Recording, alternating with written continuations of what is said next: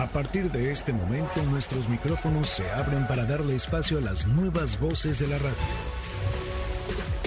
La de los alumnos del Centro de Capacitación MBS. Síguenos en Facebook y Twitter. Centro MBS. Esto es Ideas Frescas. Comenzamos. MBS 102.5 el siguiente programa de Ideas Frescas es solo de investigación. No queremos herir susceptibilidades de nuestro amable auditorio. ¿Cómo están? Hola, hola, muy buenos días. Son las 8 de la mañana con dos minutos. Hoy es domingo 22 de mayo y estamos muy contentos de saludarlos a través de MBS 102.5. Yo soy Anaí de la Mora y como ya escucharon, eh, comenzamos el programa de Ideas Frescas. Este es un programa hecho por los alumnos del Centro de Capacitación MBS en su certificación como locutores profesionales. Y pues nos hace muy feliz porque para esta generación será su primera práctica al aire, eh, por lo cual se han preparado mucho, hemos trabajado mucho en esto, pero sobre todo la hemos pasado espectacular. Así que bueno, además de todo eso, queremos decirles también que tenemos eh, regalitos para ustedes, así que hay que estar muy pendientes, no solamente de la radio, sino también del teléfono. Los teléfonos para que se comuniquen a cabina son 5166-1025 y 800-202-1025. ¿Qué es lo que tenemos el día de hoy eh, de regalitos para ustedes? Tenemos invitaciones dobles para Slavas No Show para el 31 de mayo, invitaciones para el musical Vaselina y además podrán estar, escuchen bien, en el Meet and Greet para tomarse la foto del recuerdo con el elenco. ¿Esto cuándo es? El domingo 29 de mayo a las 5 de la tarde en el Teatro Las Torres satélite. Pero eso no es todo, ¿eh? Porque también los queremos invitar al cine para que vivas la experiencia de la cartelera de Cinépolis en formato tradicional. Esto el día que tú quieras, de lunes a viernes. Además, también hay teatro musical que será el José el Soñador, José el Soñador para el 28 de mayo a las 5 de la tarde en el Centro Cultural Teatro 1, que es una puesta en escena increíble. Bueno, además de todo ello, obviamente queremos compartir con ustedes información útil, información de entretenimiento también eso vamos a comenzar esta mañana con Javier García eh, con esta sección. Entérate de las novedades de tus artistas favoritos en el Argüende con Javier García. Que me encantó el nombre de la sección, Javier. Hola, ¿qué tal, Anaí? muy buenos días. Buenos, días, a todos los que nos están escuchando. Y así es, eh, allá viene con la sección de espectáculos, una sección de entretenimiento aquí en Ideas Frescas de MBS. Genial. ¿Qué es lo que nos, nos vas a platicar el día de hoy? ¿Qué hay en el Argüende? Bueno, miren, ustedes, bueno, a todos los que nos están escuchando, ¿ustedes tienen alguna algún programa, alguna telenovela, serie o reality show que les gustaría volverlo a ver? Bueno, porque hoy en el Argüende les voy a platicar de algunas producciones televisivas que van a regresar en este 2022. Ándale, a ver. Y bueno, es que dicen que los, las segundas partes y los regresos y los reencuentros nunca son buenos, pero televisión, Azteca y Televisa Univisión parece que no, no se han dado cuenta de esto y siguen apostando. El primero que comienzo es con la Academia 2022 y es que la decimotercera, la decimotercera generación está ya de regreso. Eh, viene un, programa para los que no lo conocen, para los que nos están escuchando y no saben qué es la academia, les platico brevemente. La academia es un concurso de música que busca formar cantantes profesionales y es de los más aclamados por el público. Para mí, en lo personal, es el mejor programa que ha tenido TV Azteca en toda su historia televisiva. Imagínate, ya son 20 años de la academia. Así de ahí han salido grandes talentos. Son 20 años y ahora TV Azteca va a echar la casa por la ventana en esta producción. Se van con todo. Eh, Alexander Hacha será el director general. Eh, Alex Sintet será el, el tomará el rol de mentor, William Valdés como host digital y los conductores serán Adal Ramones y Vanessa Claudio. También tenemos al jurado y es que regresa una juez que estaba muy aclamada por el público y, quería, y que querían su regreso, ya que andaba en otras televisoras haciendo la de juez y bla, bla, bla, ¿no? Pero Lolita Cortés está de regreso y estará acompañando a Arturo López Gavito y Horacio Villalobos. También a Ana Bárbara, que estará representando al género regional mexicano. Este lugar, muchos decían que iba a ser para Angelita Aguilar, otros decían que para Dana Paola, pero será para Ana Bárbara. Veremos qué estará pasando en esta academia. Hay muchas sorpresas, algunos rumores dicen que van a tener invitados especiales en cada programa. Los nombres que suenan son Yuridia, Carlos Rivera, Nadia, Víctor García, Dalú y Miran Montemayor. En el caso de Carlos Rivera, la verdad es que pues no creo que se vaya a concretar porque él tiene un contrato vigente en otra televisora, bueno, Televisa. Entonces no sé si se vaya a realizar ese, esa invitación especial, pero veremos qué es lo que estará pasando en esta nueva generación. Sería buenísimo, ¿no? Imagínate qué, qué gozadera tener a Carlos Rivera, porque además yo diría que es el talento eh, más importante o con mayor proyección, porque tiene proyección internacional, con todas las giras que hizo con el Rey León en Europa y demás. Me parecería que es el talento más importante, o cuál dirías tú? Sí, yo creo que sería el, el más importante. Los otros, bueno, sí están un poquito más abajo, pero también tienen lo suyo. Tienen en cuanto a proyección, vamos a decir, porque ahí el, talento no se mide en popularidad. ¿Cierto? Sí, claro, y, y Carlos Rivera, pues veremos si estará ahí, porque sabemos que su novia, su actual novia, Cintia Rodríguez, pues está en TV Azteca y tiene contrato en TV Azteca. Entonces no sabemos lo que vaya a pasar, puede ser que nos sorprendan. Por lo pronto, la televisora ya está haciendo los castings en toda la República Mexicana. El día de ayer se llevó uno a cabo en la Ciudad de México y llegaron miles de, de, de nuevos talentos mexicanos que quieren aquí este pues ahora sí que proyectarse en esta en este reality show. Ay, qué emoción. Revisen las fechas en las redes sociales de TV Azteca, en los de la, en las de la academia para que sepan si hay oportunidad de pues de pertenecer a este proceso de casting, pero ¿qué más eh, tienes por allí preparado porque sé que hay muchas cosas que apelan también a la nostalgia. Sí, y es que, ah, bueno, ahora nos pasamos a la otra televisora, a Televisa, porque ¿se acuerdan de la hora pico? Y bueno, para los millennials y todos los jóvenes que nos están escuchando, pues les platico. La Hora Pico fue una serie exitosa que se transmitió de 2001 a 2007 y desde entonces hasta la actualidad se han repetido todos los capítulos por Galavisión. Los personajes principales eran realizados por Adrián Uribe, Consuelo Duval, Lorena Herrera y Miguel Galván que en paz descanse.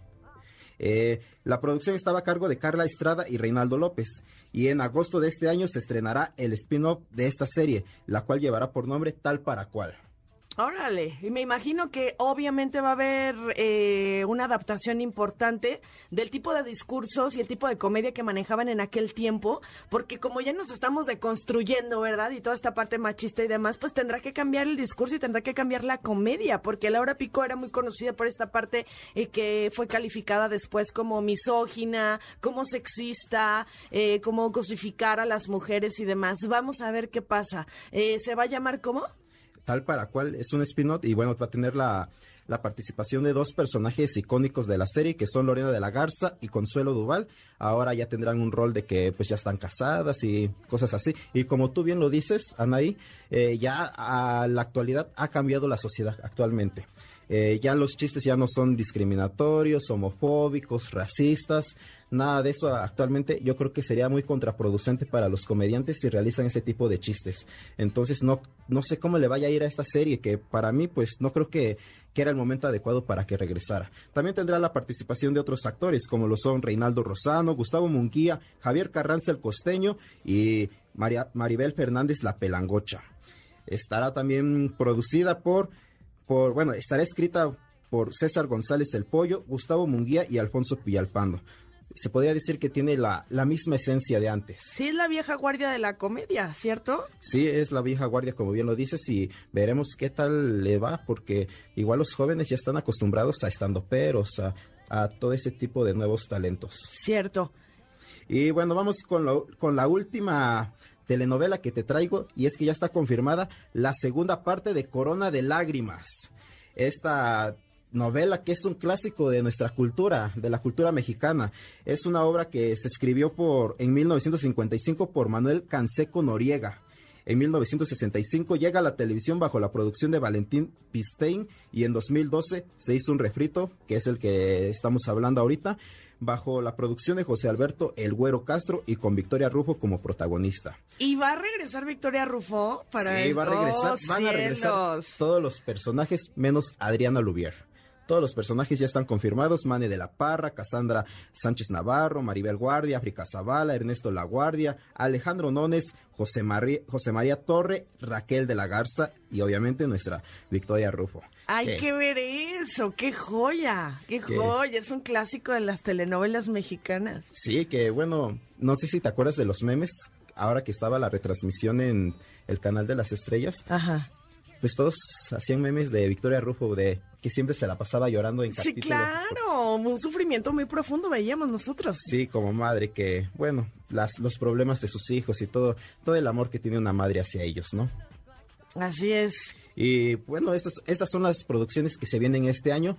A los que nos están escuchando, ¿qué, qué producciones, telenovelas, series, reality shows les gustaría que volvieran a la televisión mexicana? Escríbanos a través de los comentarios de Ideas Frescas en sus redes sociales. Y bueno, yo a, mi criterio, bueno, me gustaría ver algún programa como Sabadazo o Se Vale. Creo que me marcaron a mí en la, en la juventud, en la infancia. Y bueno, estaría muy bueno que, que los volviera a ver. ¿Y tú, Anaí? Oye, fíjate que ahorita nuestro producer Arturo Chávez estaba diciendo Mercado de lágrimas con el mismísimo Chabelo. Imagínate tú, esa veía a nuestro señor productor. Señor productor, se acaba usted de exhibir a nivel nacional en este momento.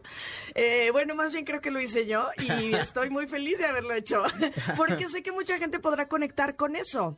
Eh, que estos clásicos de las telenovelas que hicieron que las telenovelas fueran lo que hoy representan a nivel eh, mundial, porque muchas son traducidas en varios idiomas y bueno, bueno, somos conocidos por eso. No sé si nos da gusto o no, eso ya es otro tema, pero por lo pronto son icónicas, ¿cierto? Sí, veremos qué es lo que sucede con estas nuevas producciones que bueno, actualmente hay dos series que no le han funcionado a Televisa, como lo son Vecinos y Una familia de 10. ¿Cómo? Pero si Vecinos es, un hitazo, ¿no? Pero las temporadas ah, de, de, antes, de hace 10 años, las que se están grabando actualmente ya no tienen el mismo éxito que antes. Para mi parecer, tuvieron que haberlas cortado desde ahí y no forzarla a más capítulos, a chistes sin sentido, todo eso. Creo que las series las tuvieron que dejar ahí para que siguieran en la memoria de nosotros como grandes, grandes programas, grandes series y no como ahora que las vemos y pues sí, sí han quedado a deber. Fíjate, no había yo pensado en eso, pero eso en cuanto a la televisión abierta, ya escucharon cómo vamos a estar disfrutando también de la academia, vamos a estar disfrutando de tal para cual, eh, bueno, a las personas que gusten de este tipo de, televisión, ¿no? Que también se vale decir, oye, bueno, no es mucho mi gusto y voy yo más por el streaming, para eso más adelante vamos a hablar de cine, por ejemplo, y vamos a hablar de otras opciones, de teatro y demás. Pero esto que también es muy seguido por muchas personas, tú tienes un último tip para cerrar. Eh, bueno, no se han confirmado, pero están en veremos la serie de Papá Soltero, que ahora sería Abuelo Soltero, ¿no? Y la telenovela de Madrastra. Entonces veremos si se realizan, están ya, se hicieron los pilotos y todo, ya nada más falta que den luz verde para las grabaciones. Oye, obvio con César Costa, ¿no? Sí, claro. Oh my God. Oye, pues de verdad esto sí que me ha sorprendido la parte de Papá Soltero. ¿Y la otra cuál era? La Madrastra. La Madrastra, fíjate tú. Con, no... con la chule, el, regreso de Araceli Arámbula a las telenovelas. No, hombre, no habíamos nacido ni tú ni yo, creo, pero no nos estamos quitando la edad. Ah, no, pero sí, la madrastra sí, claro que sí. Este fue muy muy exitosa en su momento. Vamos a ver si si en nuestros días algo algo sucede con con esto que yo diría que ya se ha transformado. Vamos a ver qué hacen, ¿no? Sí. Bueno, ahí bueno, esto es todo de mi parte. Muchísimas gracias por invitarme y yo soy Javier García para que me sigan en mis redes sociales. Esto fue El Argüende a través de Ideas Frescas en MBS Noticias 102.5 FM. Qué bonito, mi querido Javier García, con su Argüende, que ya es nuestro, 8 de la mañana con 15 minutos. Estamos completamente en vivo a través de Ideas Frescas. Y más adelante vamos con las dinámicas para que estén pendientes para ganar estas invitaciones que tenemos con muchísimo cariño para ustedes. Esperamos que estén teniendo una gran mañana este domingo 22 de mayo, que estamos disfrutando y compartiendo con ustedes a través de la radio. Imagínate, eh, decíamos al principio del programa, si tú acabas de encender la radio, bueno, tenemos en Ideas Frescas invitaciones para Slavas Snow Show, eh, eh, Vaselina Y además el musical José el Soñador en el Centro Cultural Teatro 1. También te invitamos al cine. Hay mucha cosa muy bonita, andamos muy espléndidos. Así que los invitamos a quedarse pendientes porque vamos con las dinámicas más adelante. Y por supuesto con más contenido que puedes eh, disfrutar en breve después del corte. Porque vamos a hablar acerca del legado imposible de nuestros ancestros. ¿Qué? Una cosa muy misteriosa que trae por allí Santiago, el Parse, si viene de y todo, ¿eh? También alumno del Centro de Capacitación MBS y trae, trae buena información para nosotros. Vamos a hablar también de gastronomía. Bueno, una chulada. Quédese con nosotros. Los vamos a seguir acompañando en este muy feliz domingo. Ya regresamos. Estas en Ideas Frescas. En MBS 102.5 le damos espacio a las nuevas voces de la radio. Continuamos en Ideas Frescas. Acabas de entrar a Voces del Espacio, un lugar donde las ideas de este mundo convergen. Con Santiago Mora.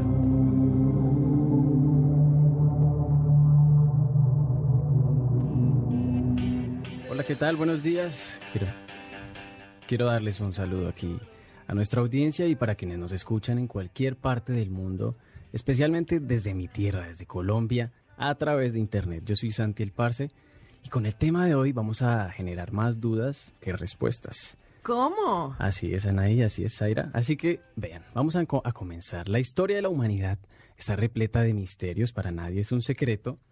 Y hay cosas, objetos, eh, historias de mm, civilizaciones antiguas que no encajan en nuestro pasado. Ese ¿Cómo, pasado, cómo, cómo? A ver. fíjate, ese pasado que se remonta a miles y miles de años con dioses que supuestamente visitaron a nuestros ancestros y les heredaron ese conocimiento y esa sabiduría. Pero antes de continuar, quiero que por favor participen en las redes sociales, déjenos su opinión con el hashtag numeral yo creo aquí en Ideas Frescas del 102.5 de MBS. Pero retomando la idea anterior, ustedes, oyentes, compañeras de mesa, eh, ¿de dónde creen que nuestros ancestros aprendieron esas habilidades para construir estructuras gigantes, muchas de ellas alineadas con las estrellas, o artefactos difíciles de explicar incluso con la tecnología de hoy? Sin palabras, ¿verdad? Así es. Entonces, para responder esa pregunta de manera sencilla, primero que todo debemos dejar de ver el mundo con esa mirada racional, cerrada, y empezar a repensar nuestros orígenes como civilización moderna. Por ejemplo, vamos con algo rápido. Hace 100 años parecía imposible un hombre en el espacio y hoy tenemos tecnología para crear trajes, poner en órbita es- estaciones espaciales e incluso la posibilidad de colonizar la Luna y Marte. Y para darles una breve idea de lo insignificantes que somos como especie en comparación con el universo, les voy a dar un dato. Los científicos creen que más de 13, el universo tiene más de 13 mil millones de años y nosotros como especie eh, solamente abarcamos uno. Hagan, hagan esa, como esa comparación de 13 mil millones a uno. Y yo solo tengo, solo tengo 24 años, o sea, no, no soy nada. Y para esto quiero darles tres evidencias de que en el pasado remoto de la Tierra hubo civilizaciones más avanzadas que quizás nos hayan visitado y nos dejaron pistas para conocer nuestro origen como especie. La primera va en forma de pregunta para ustedes y se trata de que eh, hace varios años eh, se encontró una, una especie de mapa que data del siglo XV, justo antes de que se descubriera América oficialmente por Cristóbal Colón. ¿Y Se qué trata- tenía este mapa? A ver, Fíjate, a ver, plática. tiene algo interesante y es que este mapa tenía trazadas las costas de Sudamérica y la Antártida antes de ser descubiertas. Y no sé si ustedes sepan, un dato menor es que la Antártida fue descubierta sino hasta 1773. Y estamos hablando de mapas del siglo XV. O sea, es uno de los grandes misterios de la humanidad. Exacto. Tal como lo mencionabas con las estructuras. eh, Las alineaciones. Exacto. Eso, eso está, eso, Santiago, no tienes las respuestas si estás abriendo una caja de Pandora. Yo no tengo las respuestas, como me nadie, encantaría como nadie las tiene, ¿no? Como nadie más. Pero siempre es bueno hacernos preguntas. Como dijiste, vamos a tener más dudas, pero hacernos preguntas nos lleva a buenos lugares. ¿Qué otra cosa dirías son estos legados imposibles de los ancestros? Fíjate, así como algunos han tratado de darle explicaciones lógicas a todas estas teorías, pues a mí en lo personal me resulta difícil que un almirante turco que se llamaba Piri Reis, el poseedor de estos mapas, no haya sido protagonista de la historia habiendo tenido la información de América del Sur y la Antártida antes. Entonces, yo francamente creo que eh, ahí hay algo que no hemos logrado comprender y pues queda esa pregunta en el aire para que la comenten y nos ¿Y digan tú qué tienes alguna hipótesis? Pues vamos a hablar de eso más adelante. No nos Ah, adelantemos. mira. Ah, muy bien. ¿Y luego? Bueno, vamos a hablar de la segunda idea. Fíjate que en diferentes mitologías antiguas nos cuentan que sus dioses venían de las estrellas. Por ejemplo, los esquimales. Los esquimales de Alaska, Groenlandia y Canadá creían que las personas y las primeras tribus fueron llevadas al norte por los dioses con alas de cobre. ¿Cómo? Interesante, ¿no? ¿Cierto? Esa es la narrativa acerca Eso es lo que de cuentan que ellos de su historia. Ajá. Pero si vamos al otro lado del mundo, en la India, creían que pájaros de trueno, de trueno les llevaban los frutos y el fuego. Interesante, ¿no? O sea, o sea que tienen en común que son seres alados. Tienen algo que ver con, con volar. Vamos Sí. a, a O dejarlo sea, son hasta ahí. seres con alas. Exactamente. Es lo que tienen en común, que a ver, no, no tenían nada que ver una cultura con la otra, los tiempos y demás. Ok, allí ya tenemos una pista. Y fuimos de, la, de los esquimales a la India, pero vamos a remitirnos a algo más cercano para aquí nosotros en México. Fíjate que eh, nada más y nada menos que los mayas en el Popol Vuh nos cuentan que los dioses conocían los puntos cardinales y el rostro redondo de la tierra. Esto para mí es una señal clara de que todas estas culturas de alguna forma, estando en lugares tan distantes, pudieron ver la tierra desde el aire. La pregunta es ¿cómo? Eso es inexplicable, ¿verdad? Eh, ¿Hay algún tipo de... eh, Ay, la música, qué miedo. ¿Hay algún tipo de narrativa que tú hayas visto, además de esto de los seres alados y los eh, alados con alas, no salados? Salados también. de, eh, que, que pueda explicar algún eh, en tu investigación. Mm, ya les contaré un poco de eso antes de terminar. Híjole, Santiago, nos Fíjate. Tienes. en el hilito. Sí. Pero no nos despeguemos de los mayas porque no podemos olvidar que ellos nos heredaron un calendario muy exacto, Claro. calculando la duración del año de Venus y el año de la Tierra con una precisión que dejó mudos a nuestros astrónomos. Pero nuevamente les hago otra pregunta a nuestra multitudinaria audiencia. Fíjense, ¿cómo sabían los mayas que el centro del planeta o que el planeta tenía un rostro redondo y cómo pudieron seguir la órbita de Venus y la Tierra sin usar ni un telescopio?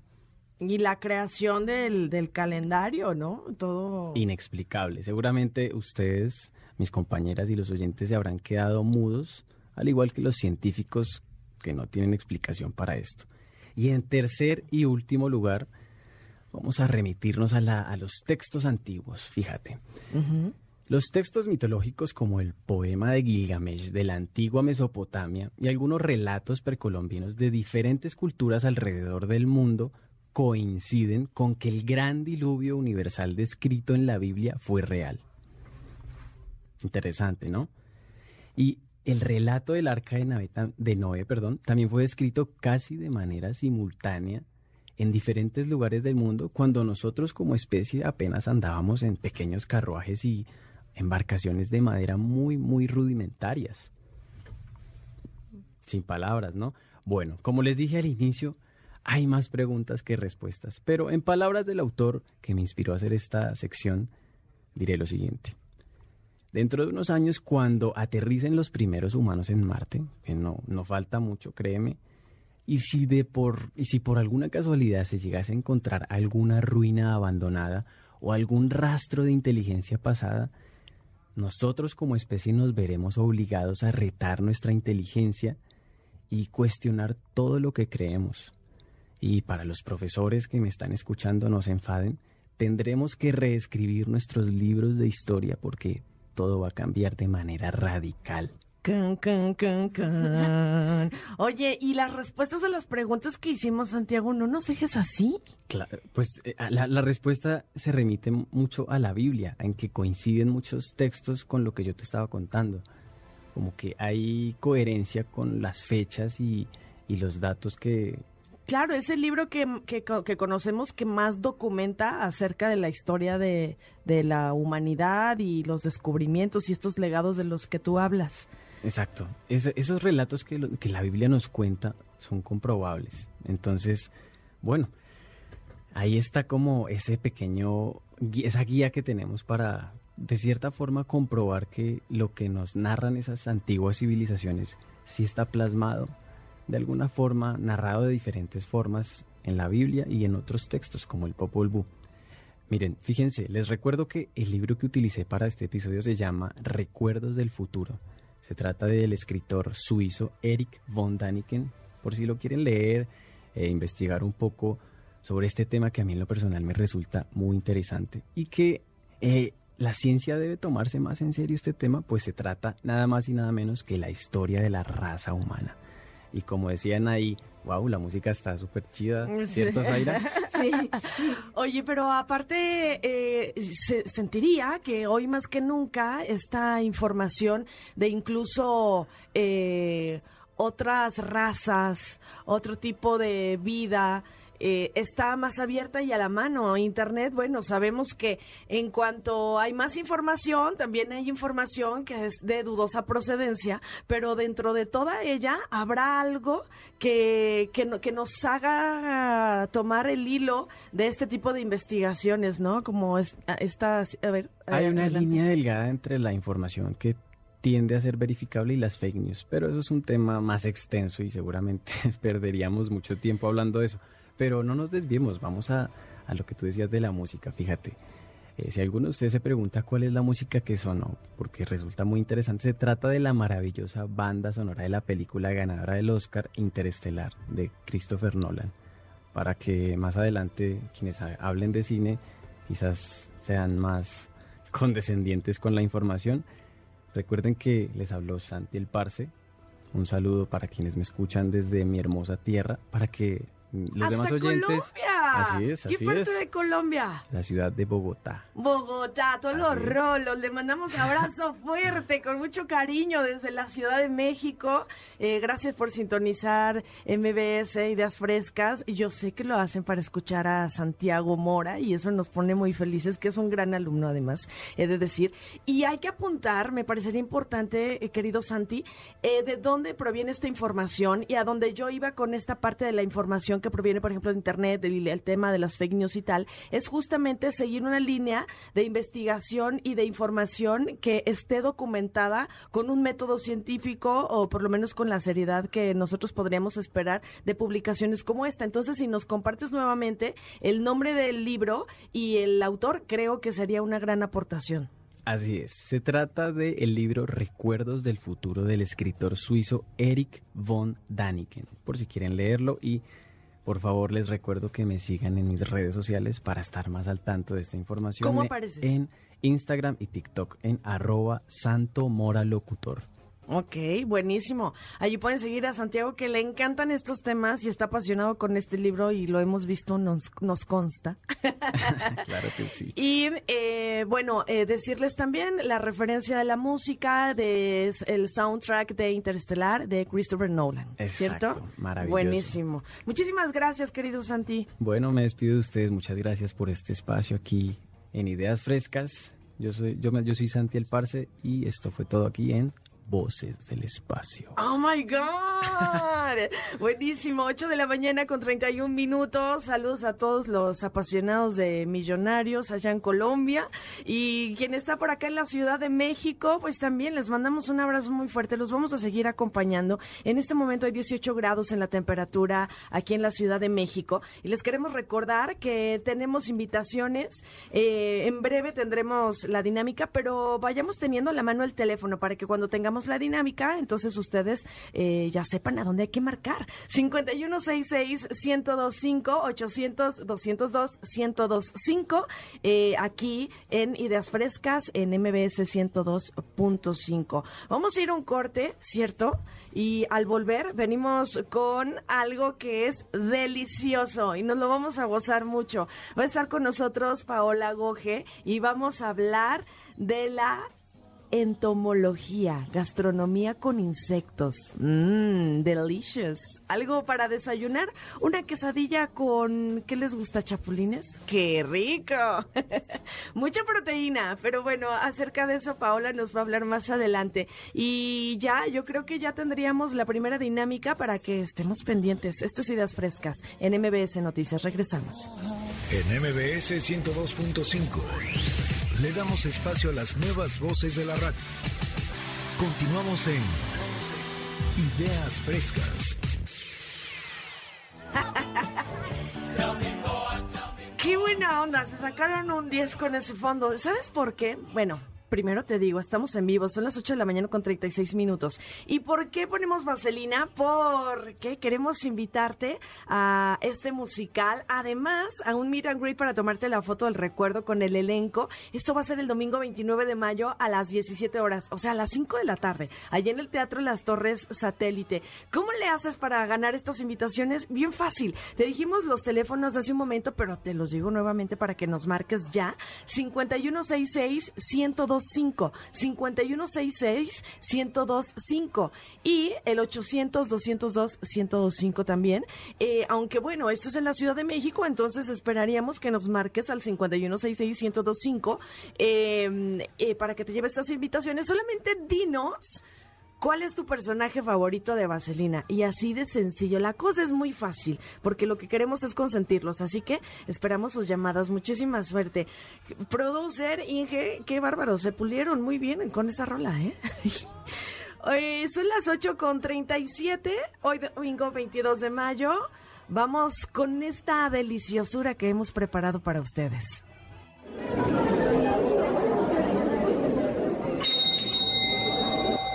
Registro delicioso. Mm.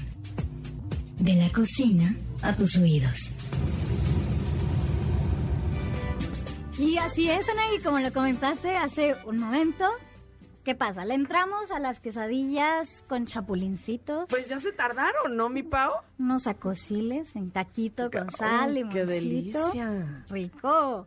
O, ¿qué tal una harina de grillos para el pastel de cumpleaños, no? ¿Mm? Eso no lo sé. Pero igual y ojos que no ven, ¿no? No, no sabes de qué es la harina, pues igual y, y, y, pasa. le entras, ¿no? Oigan, les quiero decir antes de que continúes, Pau, que está con nosotros Zaira Cortés. Bienvenida, querida Zaira. Muchísimas gracias. Yo feliz de estar aquí con ustedes el día de hoy.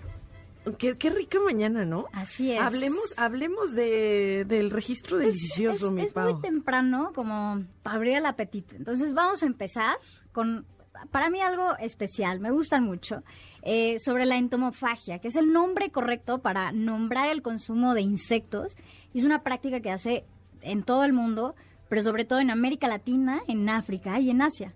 Algunos estudios han comprobado que ingerir 100 gramos de este alimento, de cualquier especie, aporta 80% de proteína. O sea, quiero decir, un pedazo crudo de pollo del mismo peso solo aporta el 23% lo que nos habla de poder lograr una alimentación balanceada implementando alguno de estos en nuestra dieta. Em, datos de la Organización de las Naciones Unidas para la Alimentación y la Agricultura, la FAO, indican que los insectos, de hecho, podrían ser la respuesta perfecta para combatir la hambruna mundial por nutritivos, hipersustentables y además pues, que no se requieren demasiados esfuerzos para su reproducción, pues existen millones de manera natural. Eh, de este lado del mundo, En el occidente esta práctica fue reconocida en el Códice Florentino, escrito por Fray Bernardino de Sagún en el siglo XVI, quien describió desde ese entonces 96 especies de insectos comestibles que sirvieron como base para la alimentación de los habitantes de Mesoamérica. México, o sea, tiene una gran variedad de especies comestibles. 549 ¿Qué? de las 2000 existentes ¡Wow! son nativas y se encuentran principalmente en los estados del centro, del sur y sureste del país. De hecho, son parte del patrimonio culinario mexicano de los este, mm, de- reconocido por la UNESCO. Eh, entre estas destacan las hormigas chicatanas, los chapulines, los chinicuiles, los acosiles, entre otros. Todos estos pueden ser consumidos en su forma natural, ya que tienen un sabor bastante agradable. Sin embargo, ya cocinaditos, ya zancochaditos en aceite, son aún más deliciosos. Se preparan tostados, asados, en taco, en salsa, incluso en restaurantes en México que, sirven omelets así, tantitos eh, chapulincitos en tu omelette estarían muy ricos. Y, y también son parte de las recetas de repostería, como les comentaba al principio. Oye, y en guacamole también son deliciosos. Sí, rico. A mí me gustan, pero sé que hay gente que escucha insectos, comida. mm, no mezclemos ambos temas en la misma cosa. No, correcto. No, y ahorita les voy a contar que no somos el único país, como les comenté, que, que consume insectos. Entonces, de repente nosotros podemos decir, ay, sí, chapulines, qué rico, pero de repente la gente en Asia que come crisálidas de mariposa dice, ¿cómo? O sea, ¿qué? ¿Cucarachas? ¿Qué? Bueno, es que es que como que cada insecto tendrá una concepción distinta para acá. Que las cucarachas, por ejemplo, eh, dicen que son muy sucias, que tal y tal y tal. Bueno, no dicen, hay estudios científicos que lo prueban. Porque pues ellas andan por ahí, por donde no nos gustaría nosotros andar este consumiendo alimentos, ¿no? Pero las crisalias de mariposa, mira, suena como hasta cuento de hadas, ¿no? o sea, hay chance y sí. A Igual. ver, cuéntenos más. Igual, mira, los mexicanos sí le entramos, o sea, duro a los insectos, incluso ocupamos eh, los insectos como botana o como aderezo que acompaña nuestra botana. Por ejemplo, la sal de gusano, que recientemente les dimos una probadita aquí en la cabina, junto con Santi el Parce. eh, No lo había probado y de que yo no me atrevo a comer insectos. Miren, ni se enteró cuando se los comió. lo, lo probamos en manzanita. ¿Dónde está Santi? Por allá anda. Muy bien. Y aparte, pero aparte, le- o sea, le encantó la manzanita, ¿no? Dijo que además nunca había probado un sabor así, que, que lo había combinado, un sabor tan dulce como el de la manzana, eh, y el, el sabor ácido que tiene la sal de gusano, que prácticamente es eh, sal, chile de árbol en su mayoría, sal de grano, em, y nada más y nada menos que un gusanito de maguey, que crecen en las raíces, en las hojas del maguey, entonces van los recolectores en la época de, de lluvias, entre agosto y septiembre recolectarlas, las dejan secar al sol, las muelen, todo bien, las dejan al sol y luego ahí está para acompañar, no nada más la manzana, los mezcaleros, nos gusta acompañarlas con el mezcal, dedito en la salecita y pa' adentro. Delicioso. Es muy temprano para estas pláticas, mi Pau. Oye, pero aparte, eh, me parece buenísimo esto del contenido de en proteína, ¿eh? Sí, totalmente. Además, la saciedad que te dan eh, los 100 gramos que, te puede aportar unos chapulincitos son eh, esenciales y los únicos que necesitas para despertar con todo. Así que hasta le puedes poner a tu licuado. Eh, los paisanos en, Oaxaca son eh, los que nos dan esta joyita del, del gusano de maguey, pero también acá los oriondos de Tlaxcala producen nada más y nada menos que el caviar mexicano. Son los escamoles, son unas huevas de hormiga de un tamaño medianito las hormigas, color café con un aroma similar al vino y las encuentran cerca de los árboles de pirul, de nopaleras y también del maguey. Eh, los expertos entran con una pala, con mucho cuidado, mm, abajo de las raíces de estos árboles que les comenté, para no reventar el, el huevito, sacan un pedazo de tierra y luego lo ponen en un colador, meten su manita y entonces entre todo eso sacan los huevitos de la hormiga. O sea, es, es una labor que además eh, ha trascendido en generaciones y que yo digo que no es para cualquiera meter ahí la mano entre insectos. Pero y luego también eso eh, nos lleva a un costo especial. Quiero Totalmente. decir, esa tarea pues tiene Su, su precio su arte. del, del caviar mexicano ronda más o menos el kilo eh, 60 dólares, que serían mil pesos, algo así. Pero imagínate, para tener un kilo de, de huevo de hormiga, pues tendrían que ser muchos, ¿no? ¿O cómo son las porciones? Sí, no, son demasiados. El, el huevito es muy pequeñito, entonces sí se requiere una buena cantidad, por eso los restaurantes lo venden así de carito. Así de carito. Eh, pues no o sea, sé, ya preparado y todo ya esta onda. preparado con mantequillita, también los fríen, entonces así te lo comes en una tostadita, rico cremita. Ah, se antoja, ¿no? Tal vez tenemos mucha hambre. eh, Igual, igual. Sí. porque los escamoles, yo, yo en lo particular no los he probado. ¿Tú? Yo sí. ¿Y qué tal? La verdad no es uno de mis platillos favoritos, pero de repente que Lo aquí- noté en tu cara. Sí, de repente, mira, que aquí también en México consumimos escarabajos, así como, como en África, este, que consumen los, los escarabajos Goliath.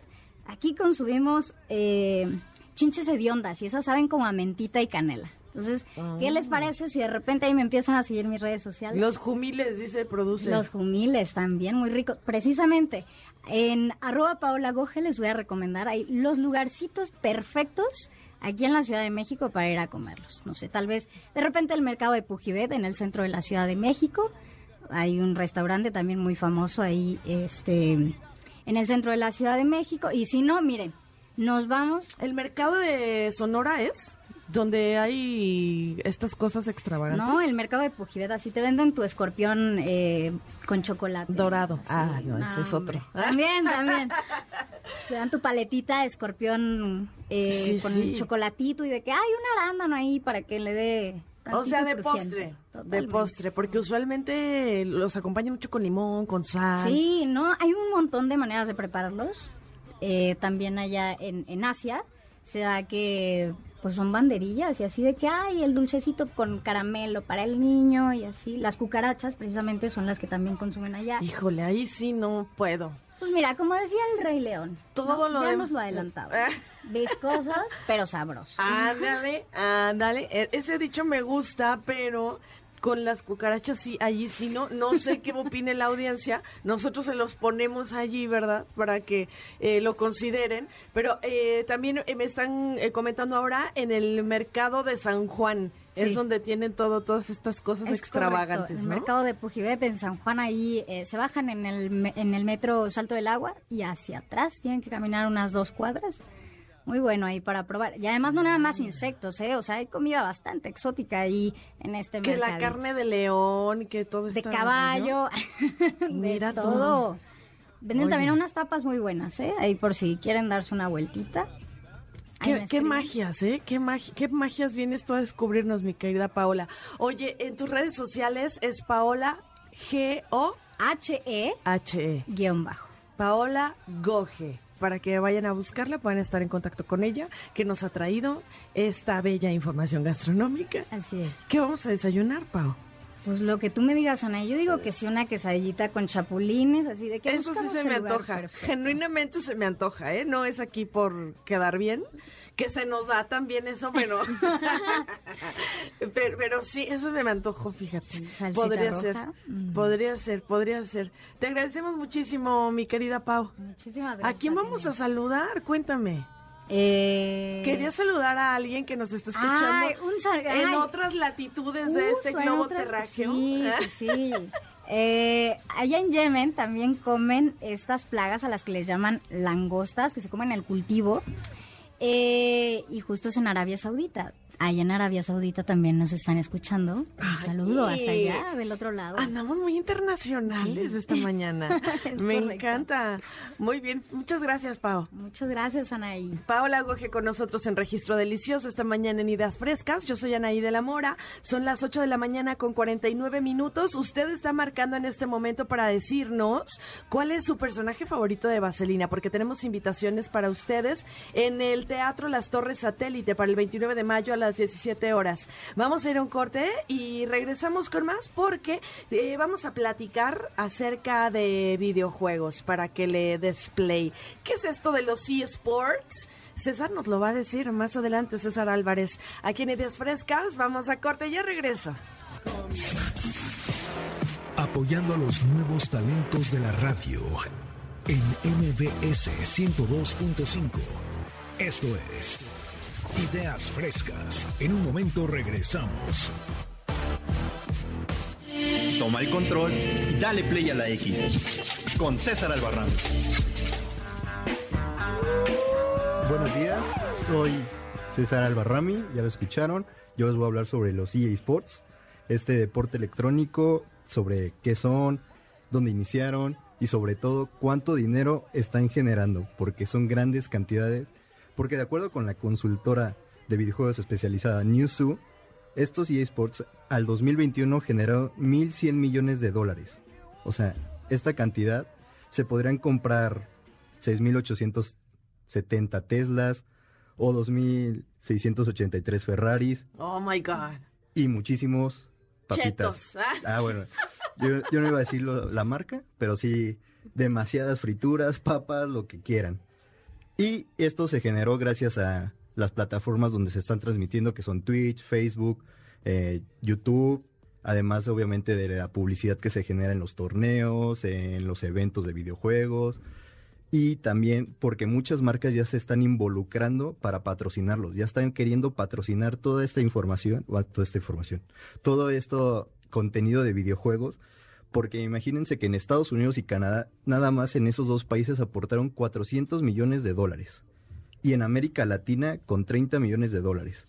Y hay muchos gamers que ganan unas cantidades impresionantes, ¿no?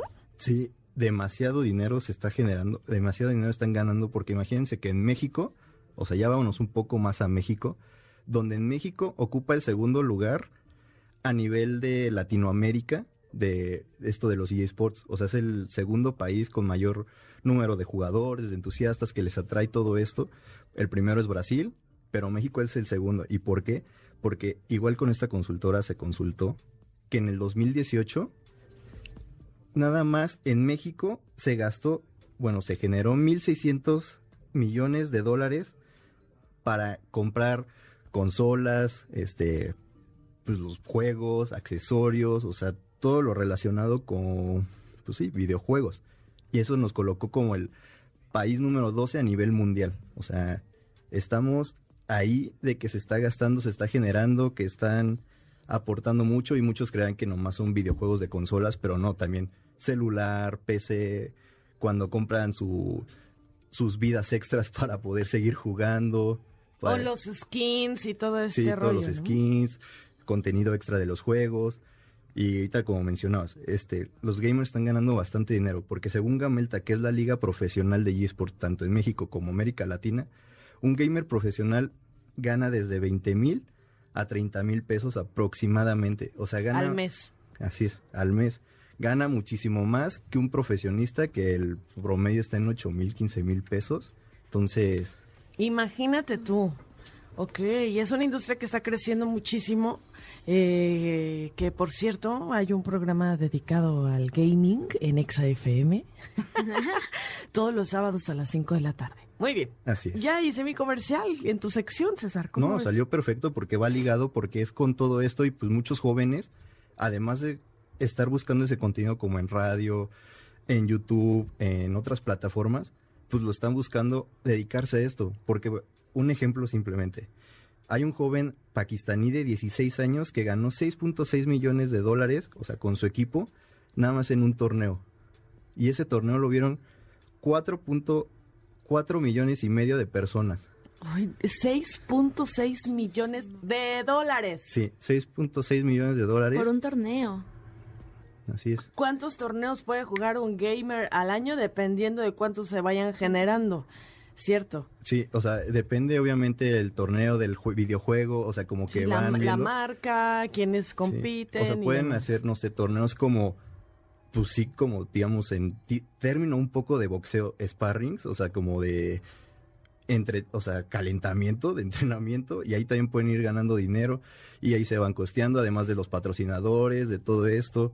Imagínense que esta industria está calculada que va a ganar tanto dinero que va a ser más rentable que hasta un mismo Super Bowl, una Champions League en simplemente 10 años. O sea, este es un fenómeno que ahorita pueden agarrar su celular, buscar en Google LOL. Y lo primero que te va a salir es un videojuego que se llama League of Legends. O sea, antes te sale eso que cualquier otra cosa antes que el acrónimo de risas. O sea, el- sea, La expresión que usamos normalmente o que se usa normalmente. Y tan, tanta está llamando la atención que el Comité Deportivo Internacional, o sea, los Juegos Olímpicos ya lo están considerando como una actividad deportiva. O sea, ya en los Juegos Olímpicos de París 2024 va a estar como un deporte de exhibición. O sea, ya es un deporte, entre comillas, se podría decir, porque ya está ese, ese debate de si es, no es. Oficialmente, eh, eh, bueno, se dice que es un deporte, justo como tú lo dijiste, eSports, o sea, eh, deportes en línea. Y lo que me llama mucho la atención es eso, que ahora el Comité Olímpico lo comienza a considerar. Sí, o sea, ya lo empiezan a considerar. Por ejemplo, en Estados Unidos también a un jugador canadiense ya le dieron su visa de deportista. O sea, ya le dieron una visa de deportista exclusivamente a un jugador de videojuegos. Entonces ya es una industria que está generando bastante dinero, que todas las marcas se están queriendo involucrar con este deporte y que sí ya es lo de ahora. O sea, porque ya es toda esta generación de YouTube, Twitch, este Facebook Gaming y por eso es los eSports muy importante, pero pues ¿qué son? Que son una competencia entre dos o cinco jugadores, ya puede ser virtual o presencial, que están compitiendo en un videojuego. Pueden, hay diferentes, hay FIFA, hay League of Legends, Crash Royale que es en el celular, este Fortnite que es de los más conocidos actualmente, este Call of Duty y el término empezó en 1999 pero en 1870, no, 1972, perdón, ya me fui muy atrás, en la Universidad de Stanford se hizo un torneo, un pequeño torneo de Space War, en el cual compitieron por una suscripción a una revista de, los, de Rolling Stone. Entonces, ¿cómo ha ido cambiando, cómo se ha ido modificando? Que antes te ganabas una suscripción a una revista y ahora ya te ganas millones de dólares. 6.6 O sea, y eso es en, en ese torneo. en Hay- un torneo, hay Sí, otros que hay serán otros que pueden ser más, que pueden ser menos, que como lo está diciendo, o sea, te ganas 20 mil o 30 mil pesos, pero también están los patrocinadores, están los viajes, están los vuelos, están generándose tanto que celebridades ya están queriendo invertir en los videojuegos, como son Michael Jordan, Will Smith, el mismo Kun Agüero que tiene su equipo de eSports, Shaquille O'Neal, Gerard Piqué, o hasta una Jennifer López ya... Chicharito El también. Chicharito que el- juega es, es un gran gamer. Sí, esos ya están viendo todo ese negocio porque ahí es como se acercan a la gente y que también, pues al crear tu equipo, imagina, crean su equipo y de ahí se van a una competencia y ya te da para poder generar bastante dinero. O sea, es una gran inversión para estas personalidades.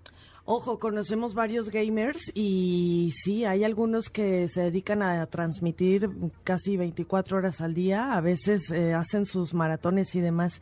Mi querido César, muchísimas gracias por traer este tema a la mesa y enterarnos un poco más acerca de los videojuegos, de los eSports, en esta sección que se llama Dale Play a la X. Oye, muy bien, gran nombre, gran nombre. el Play, muchísimas gracias. Yo soy César Albarrami, así me pueden encontrar en Instagram.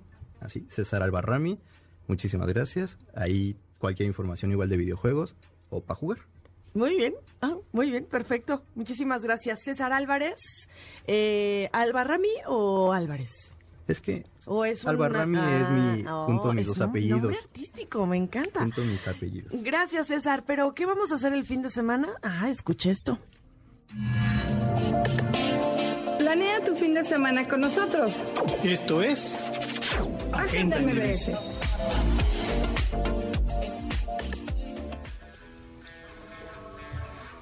Hola Anaí, el día de hoy te traigo la agenda MBS con eventos que están increíbles. Te traigo desde exposiciones, conciertos, un poco de teatro y más adelante vamos a estar hablando específicamente de teatro musical, pero te comento que el 22 de mayo los Tigres del Norte se van a presentar en el Auditorio Nacional y el mismo día, pero en Guadalajara va a estar el Corona Capital, empieza a las 13 horas en Tlajomulco. Es que está el nombre para mí. Tlajomulco de Zúñiga. Sí. Es que yo el- lo, Para lo he practicado está- porque es mi tierra. Sí, y Sí, va a estar señor. Corona Capital eh, el joya. 22 de mayo. El 25 y 26 de mayo este concierto que todas las adolescentes esperan es Justin Bieber en el Foro Sol va a estar llenísimo. Ya los boletos, ya no existen boletos. Y creo que si sí es hasta arriba, uno que otro boleto perdido. Y los revendedores van a estar ese día a no más poder afuera del Foro Sol.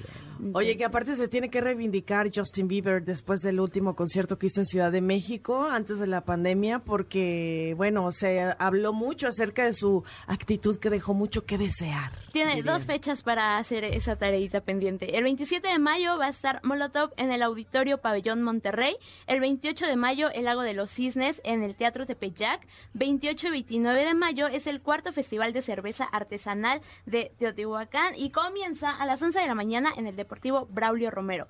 El 29 de mayo está una exposición de Tim Burton en el Fan Fest, que creo que todos, a todos nos encanta lo que hace Tim Burton y películas y cosas que, ha sacado. El 26 de junio eh, está una obra de teatro que termina justo en esas fechas y se llama Orin Town y se presenta los sábados 20.30 y domingos 18.30 en el Teatro Milán. Y van a estar, eh, hay una exposición ahorita que se llama la exposición de Frida, está en el Foro Polanco y termina el 31 de julio, que ahorita eh, si tú compras los boletos este mes, tienen descuentos para estudiantes. Entonces, para que corran, solo va a durar este mes la promoción. Eh, hay una obra que acaba de salir que se llama Vedette Show que va a estar hasta el 14 de junio. Más adelante vamos a estar hablando un poco más de esta obra y estrena el 11 de junio y estará hasta el 17 de julio una obra que se llama Mirando al Sol. Esto es la agenda para que tengan cosas que hacer este fin de semana, lo que resta del mes y empiecen junio con todo y más adelante vamos a estar hablando de Vedettes Show y más obras de teatro musical. Maravilloso, muchísimas gracias Aira Zaira Cortés con nosotros. Nos ha traído estos planes para fin de semana. Más adelante vamos a platicar con ella justo para hablar de teatro musical. Pero, ¿quieres ir al cine? Dime qué película quisieras ver en Cinépolis viviendo esta experiencia de la cartelera Cinépolis. Y entonces, así tienes tus invitaciones. Hay que marcar al 5166125. Muy fácil, 5166125 y así estarás participando. Vamos a seguir más adelante la siguiente, ya vamos a comenzar la siguiente hora, qué cosa. Son las nueve de la mañana ya con cuatro minutos. Eh, tenemos corte y regresamos con más en Ideas Frescas. Yo soy Anaí del Amor, escuchas MBS 102.5. Apoyando a los nuevos talentos de la radio en MBS 102.5. Esto es Ideas Frescas. En un momento regresamos. Los estrenos y las noticias más relevantes del cine, streaming y todo el chisme para cinéfilos, obviamente. Damas y caballeros, bienvenidos a La Sala del Cinéfilo con Rob Kofka.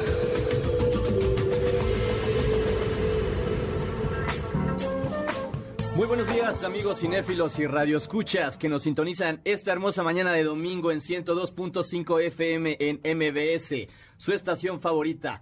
Los saluda Rob Kopka y antes de compartirles los estrenos y las recomendaciones que les voy a dar, yo sé que lo que más les gusta es el chisme y por eso quiero empezar con estas dos notas. Adivinen con quién está saliendo Jason Momoa, la estrella que interpreta a Aquaman, que también vimos en Game of Thrones y ahora en Duna, su filme más reciente. Pues nada más y nada menos que con nuestra hermosa y grandiosa actriz mexicana Eisa González. El sitio Hollywood Life y la revista People publicaron una exclusiva en la que se revela esta supuesta relación entre Eisa y Momoa. Se dice que todavía no andan, pero desde febrero están saliendo. Se conocieron obviamente por trabajo y amistades cercanas. Yo espero que todo fluya bien y esto no termine como Belinda y Nodal, por favor. Que esta vez Cupido pueda hacer de las suyas. Ambos son grandiosos y exitosos actores. Ya solo les falta triunfar en el amor, ¿no, Anaí? ¿Y por qué me menciona a mi joven? no, nada más, nada más. Pues bueno, amigos, les cuento que el otro chisme que a muchos tal vez no les va a gustar y es que resulta que Chris Rock volvería a conducir los Óscares del próximo año. Escucharon bien, Chris Rock, el que se pasó de chistoso y ofendió a la esposa de Will Smith, que ya sabemos cómo terminó ese desagradable episodio con la bofetada de Will Smith.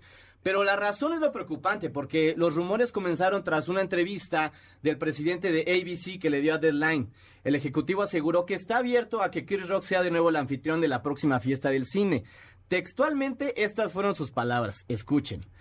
Obviamente hubo mucha controversia esta vez, lo que eclipsó muchas de las cosas positivas del programa, pero estamos muy contentos. Fue el mayor rebote de cualquier entrega de premios. Oigan, que alguien le explique a ese señor que fue la cachetada de Will Smith la que ayudó a tener esta cifra. La mayoría de la subida de rating se dio luego de este violento episodio. Sí, la cifra llegó a 16.6 millones de televidentes, tenían un incremento del 58% de audiencia respecto al año anterior. Por ahí también justifican que el humorista ya había sido presentador de la ceremonia en 2016, para que no se les haga nada raro si lo vemos de nuevo. En fin, lo que hace el morbo y el querer conseguir rating a toda costa, ojalá se pongan más creativos los de la academia, ¿no? Yo creo que no, yo creo que no lo vuelven a, hacer presentador. Ajá. Eh, creo que tiene que decir que está abierto a para para no Generar más polémica, más expectativa para los Oscars. El chiste es hacer ruido, ¿no? A final de cuentas. ahí. un, un poco sí. Continúe, joven, adelante. Claro. Bueno, pues hablando más del negocio del maravilloso séptimo arte, Anaí, les comparto, cinéfilos y radioescuchas, que esta información oficial, a la que le voy a llamar la gran caída del gigante de streaming. Netflix y su pérdida de 200 mil suscriptores que acaba de reportar en este primer trimestre del año. ¿Qué? Sí, provocó que por primera vez en 10 años su valor de mercado, escucha esto, Anaí, cayera en un 36%, más de 50 mil millones de dólares. ¿Y por qué? Esto, escúchame, quiere decir que vale una tercera parte de lo que menos valía hace un mes. Y valía 50 mil millones de dólares más de lo que vale hoy. Es demasiado, ¿no? Siento que Netflix está muy sobrevaluado, pero la, la razón es por la pérdida de los 200 mil suscriptores. Pero además hay demandas de consultoras financieras que invirtieron en acciones de Netflix, puesto que esta caída de suscriptores se está presentando desde octubre y no habían sido notificados hasta apenas ahora que acaba de pasar este primer trimestre. Y es que la compañía no solo no va creciendo, sino va decreciendo. ¿Y cómo ha reaccionado Netflix ante esto? Pues ya despidieron a 150 trabajadores, van a sacar un nuevo paquete con anuncios, por lo que será más económico que los planes actuales, así es que para los que no les alcanza o ya cerraron su cuenta, pues ahí está la posibilidad de que puedan vol- volver a tener Netflix con anuncios como en YouTube. E incluso se rumora que quieren estrenar sus más grandes producciones en cines, que tengan una ventana de 45 días en las salas y que después de esto puedas verla en la plataforma. Sería un poco emular formato que está adaptando HBO Max y Warner. ¿Les funcionará esto? ¿Ustedes qué opinan? Yo creo y espero que sí, ¿no? A ver, es un poco lo esperado, porque fue la primera plataforma en streaming más popular en el mundo y era esperado es. que iban a salir otras plataformas. Claro. Lo que tal vez ellos no veían es que fuera tan rápido, quizá. Sí, es que la verdad, ahí la llegada en especial de Disney Plus y HBO Max les está comiendo el mercado y en especial de Latinoamérica, ¿eh? o sea, pero pero en todo el mundo eh, también. Con Prime Video ahí como que pues podían sobrellevarla, pero esta competencia de streaming está está cañona. Que además tienen muy buenos productores también. Este Netflix, eh, la, la producción de Netflix es ahora un casi como un sello de garantía de calidad, ¿cierto? Sí, sí, sí, totalmente, este, Anaí. Digo, yo creo que, pues a final de cuentas, es raro, este, conocer a alguien que no tenga Netflix, ¿no? Pero bueno. ¡Ay! Eh, o sea, alguien que le guste el cine, obviamente alguien que escuche este tipo de programas, porque, pues, obviamente un cinéfilo no puede no tener Netflix, estamos de acuerdo. En eso, este, no, no, mm, luego platicamos de ese tema. Ok, está bien, está bien. Porque también hay otras plataformas y hay también eh, reproducción libre, etcétera, ¿no? sí, En- los, famosos torrents que, que mejor no hay que hacerle por promoción. eso te digo que otro día platicamos con mucho gusto. Claro y luego. Oigan, antes de pasar a las recomendaciones que les voy a dar, eh, acaba de estrenarse apenas antier los primeros ocho minutos de la cuarta temporada de Stranger Things y la verdad es ¿Qué? que estuvieron espeluznantes, mucho suspenso, me encantó, pero la gran noticia que quiero darles es que los últimos capítulos de esta cuarta temporada van a ser películas, van a ser tres películas literal porque van a tener una duración de más de una hora. El capítulo 7 va a durar una hora 40 minutos, el capítulo 8 va a durar una hora 25 y el capítulo 9 dos horas y media. Así es, una duración similar a películas como El Caballero de la Noche, Pulp Fiction o la primera de Harry Potter. No sé ustedes, pero yo sí me voy a echar un maratón de aquellos. ¿Tú, Anaí, te gusta? Oye, pero ¿Te gusta ¿cuán- Stranger Things? ¿cuántos me gusta? Ajá. Pero no he estado maratoneando Stranger Things. No ¿Cuántos yo. capítulos son? Son nueve, son nueve. Los primeros siete se estrenan en una semana, el 27 de mayo. Y el 8 y el 9, que son las más, los episodios más largos, se estrenan hasta el primero de julio. Nos van a hacer esperar un mes más. Pero pues estamos a nada, estamos a nada, ya, ya comenzó pues literal toda esta tendencia de Stranger Things. Hay tiempo. Y hay, hay tiempo para recuperarse, para que termines la tercera temporada, que es muy divertida, por si no la O la de ver, uno. ¿eh? ¿Por qué no? Soy. para que la recuerdes. Sí. Oigan, pues ahora sí pasamos con las recomendaciones. Eh, les voy a dar dos. Eh, una es una serie y la otra es una película que está por estrenarse. Esta serie es la mejor que he visto en lo que va de este 2022. Esto es a lo que llamo la mejor forma de hacer una adaptación traída de un videojuego. Y la verdad es que a la mayoría no les ha ido bien o resultan un fracaso, hablando de los videojuegos que son llevados al séptimo arte. Son casos contados que ha gustado la audiencia. Pero, damas y caballeros, estoy hablando de Halo. ¿Alguna vez lo jugaron de chiquitos? ¿Ju- ¿Jugaste Halo alguna vez, Sanaí? Uy, sí, de chiquita. Bueno, pues es el mejor videojuego de la historia de Xbox, considerado por muchos. Marcó una época y a generaciones en los videojuegos de shooter. ¿Y de qué trata o qué es esto de Halo? Muchos se preguntarán o habrá quienes les suene el nombre, pero nunca han jugado o echado unas retas de Halo. Les platico. La humanidad está inmersa en un combate contra una raza alienígena conocida como el Covenant y están empeñados en extinguirnos para siempre de la faz del universo. Desesperada, la Oficina de Inteligencia Naval del Comando Espacial de las Naciones Unidas aprueba un programa piloto para desarrollar supersoldados conocidos como Spartans a través de la manipulación genética. El líder de la operación responde al nombre de Master Chief, jefe maestro o John.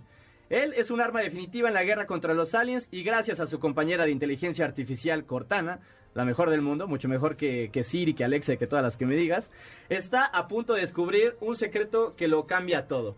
La verdad, eh, a mí me encanta esta serie. eh, este es un gran ejemplo de lo que se tiene que hacer con el final de una temporada, este Game of Thrones.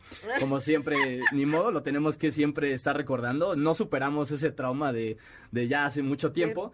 Pero esa es la gran recomendación que quiero darles de esta serie, amigos. Para que la vayan a ver, está en Paramount Plus. O si tienen claro video, también la pueden disfrutar por ahí. Hay mucha historia todavía que contar. Ya se confirmó la segunda temporada.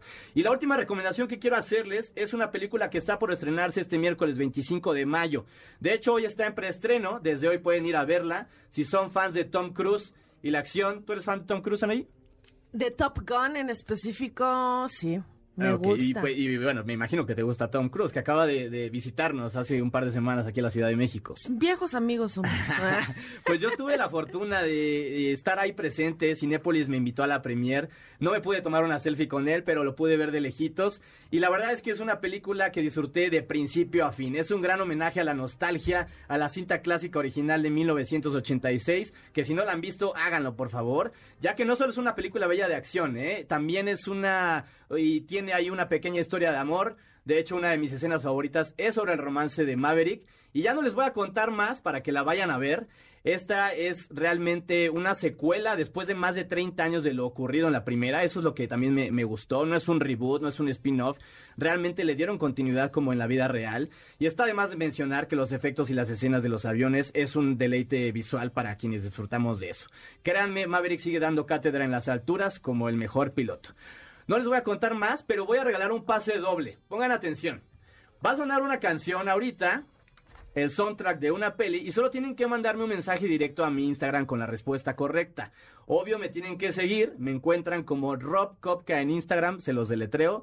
Rob de Roberto y Kopka. Es mi apellido, no, no es un apodo que me hayan inventado ni nada. Es mi apellido. Nombre C- artístico. Eh, eh, eh, es nombre artístico, es decir, Rob Kopka. C-O. Ajá, C de campeón, O de Óscares, P de Pícoro, K de kilobytes y A de Anastasia. ¡Oh, my God! ¡Qué excéntrico! Así me buscan y pues vamos a ver la canción, vamos a escucharla, por favor. Claro, muy bien. A ver si saben cuál es.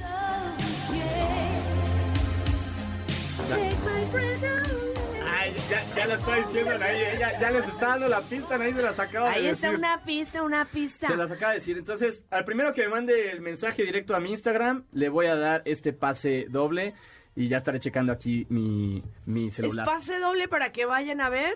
Top Gun. Top, Top- Gun, el Top día Gun. del estreno, este miércoles 25 de mayo. Maravilloso. En Cinépolis, obviamente. Qué bonito. Bueno, amigos, pues espero les haya gustado esta sección. Los invito a que me sigan en mis redes sociales. Así me encuentran en, en Instagram, en TikTok, Rob Kopka. donde subo puro contenido de cine, también en YouTube, como la sala del cinéfilo. Se vienen más grandes estrenos, ¿eh? Jurassic World primero de junio y la película de Lightyear el 16 de junio, que es el día de mi cumpleaños. Pero bueno, ya No, estaremos... hombre, ¿también eres cáncer? Sí, no, soy Uy, Géminis. Ah, Géminis, Sí, sí. yo soy ¿Tú eres cáncer. cáncer? Sí, mi- vamos a pasar la sesión astrológica muy ¿Y, y rápidamente. si hay compatibilidad entre Géminis y Cáncer? Siempre, obvio. ¿No ves lo bien que nos llevamos, Rob? Sí, ¿Eh? sí. Me, me ven con Ya- ojos de miedo, ¿ah? Muy bien, querido Rob. No. ¿Algo más que quiera usted agregar? Pues nada, fue un placer estar contigo aquí, Anaí, por primera vez, compartir esta cabina. eh, y bueno, que nos hayan acompañado, obviamente, los cinéfilos, los radioescuchas, en esta hermosa mañana de domingo para hablar de lo que más nos gusta. Mi nombre es Rob Kopka y nos vemos pronto en una próxima edición. Maravillosamente. Muchas gracias, Rob. Eh, vamos a ir a un corte. Son las 9 de la mañana con 19 minutos y seguimos con más de ideas frescas después de este bello comercial. El programa que está usted escuchando es solo de investigación y sin fines de lucro, por lo que las marcas e instituciones aquí mencionadas son solo un referente.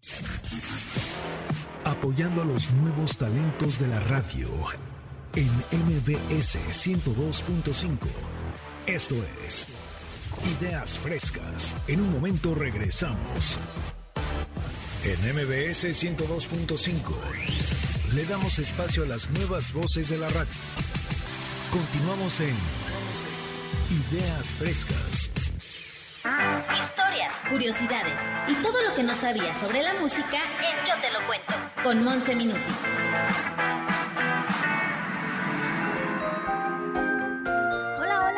Buenos días a todos los que nos están escuchando a través del 102.5 de FM.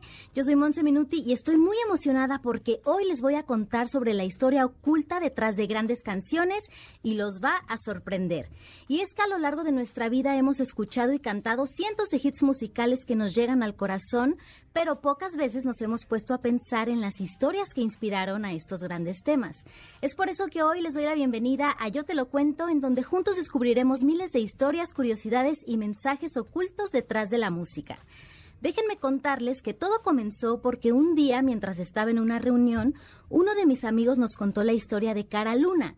Esta canción de Basilos que es muy bonita y que cada que suena todos nos ponemos a cantar. Obviamente se la saben, ¿no?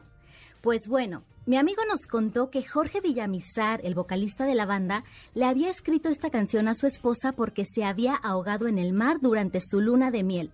Por supuesto que todos nos quedamos en shock y muy tristes porque, claro, si ponen atención en la letra, tu huella el mar se la llevó, etcétera, esta historia tiene mucho sentido. Así que después de enterarme de esta leyenda, me quedé muy triste y ya no pude escuchar Cara Luna con los mismos oídos. ¿Cómo? Así viví engañada mucho tiempo compartiendo esta historia hasta que creen que descubrí que era una leyenda completamente falsa que el mismo vocalista tuvo que salir a desmentir porque medio mundo ya se la había creído. Entonces, Por una parte, a él como que le encantaba. claro, eh, porque dice, claro, si se habla de la rola, pues la van a escuchar más, ¿no? Pero sí, es verdad que, que, que dio al final una declaración para eh, aclarar Sí. ese asunto. Y es que después de la leyenda todos queríamos casi casi que cortarnos las venas cuando la escuchábamos, pero bueno, No, finalmente cancelado, cancelado. fue un invento. Ok. Y entonces fue por eso que para este primer programa me di a la tarea de investigar una lista de temas musicales con historias ocultas 100% verdaderas que seguramente muy pocos conocíamos y estas fueron las que más llamaron mi atención. Número 1. Todos conocemos y hemos escuchado por lo menos una canción de Maná, pero hay un tema en particular que se considera el más bonito de la banda y se trata de la canción En el Muelle de San Blas. En los años 90, Fer, el líder del grupo, conoció la historia de Rebeca Méndez y fue así que se inspiró para contar su trágica historia de amor a través de la música. Resulta que en 1971, Rebeca y su prometido Manuel estaban a tres días de casarse cuando un huracán le arrebató la vida a él. Rebeca, con la esperanza de volver a encontrarse con su novio, esperó durante más de 41 años sentada cada día con su vestido blanco en el mismo lugar, o sea, en el muelle de San Blas. En el 2012, Rebeca murió a la edad de 63 y sus cenizas fueron esparcidas en el puerto para que por fin pudiera reunirse con Manuel. Como ven, bien dicen que la esperanza es lo último que se pierde. Número 2. En la segunda posición de este top tenemos el tema I Will Always Love You, una canción que fue himno de la famosa película El Espaldas y de miles de escenarios románticos. Pero ¿sabían ustedes que no es una canción de amor y que tampoco la escribió Whitney Houston? Así como lo oyen, esta hermosa canción con la que todos hemos llorado más de alguna vez fue escrita ni más ni menos que por la reina del country, Dolly Parton, como un mensaje de agradecimiento para su mentor, Porter Wagoner, pues él fue quien la introdujo en el mundo de la fama y la televisión. Así que con todo el cariño que le guardaba, le escribió este tema para decirle adiós y se lo cantó durante el último programa de televisión que grabaron juntos. Yo les recomiendo que cuando puedan vayan y escuchen la versión original porque sí es muy diferente. Y ahí me cuentan a través de redes sociales, ya saben, arroba monminuti, qué les pareció esta versión, que sin duda fue una dulce despedida que nos regaló un gran tema musical. Número 3. Por otra parte, en el año 1992, una historia desgarradora dio lugar a una de las baladas más hermosas que jamás se hayan escrito no solo porque su melodía es muy conmovedora, sino por la historia que cuenta. Se trata de Tears in Heaven, una canción escrita por el guitarrista Eric Clapton en memoria de su pequeño hijo Connor, quien murió accidentalmente tras caer de un rascacielos en Manhattan con tan solo cuatro años.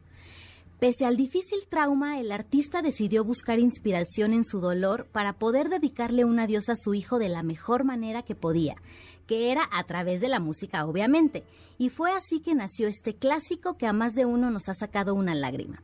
Además, esta canción ayudó al artista a lidiar con el dolor y a tratar de superar lo ocurrido, y con ella el intérprete ganó varios Grammys y recaudó fondos con fines benéficos. Número 4.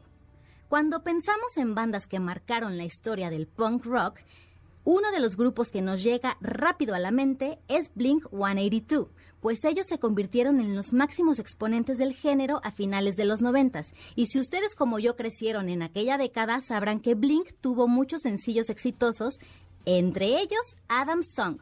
Pero lo que pocas personas saben es que esta canción tiene un antecedente trágico.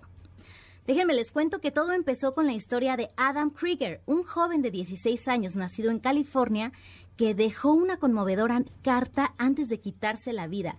En esta carta, él explicaba cómo la falta de atención por parte de sus padres, el, acoso escolar que sufría y las humillaciones sociales lo llevaron a tomar la triste decisión de terminar con su existencia. La historia cuenta que alguien le envió la carta a Adam por correo a Mark Hoppus, el bajista de Blink 182, quien en esa misma época coincide que estaba sufriendo de depresión por la soledad que le causaba estar de gira con el grupo y estar lejos de su familia. Así que, impactado por lo que había leído, Mark decidió compartir la historia con sus compañeros para que juntos hicieran una canción sobre la depresión. ¿Cómo ven? ¿Cuándo se hubieran imaginado que había tantas canciones inspiradas en hechos así?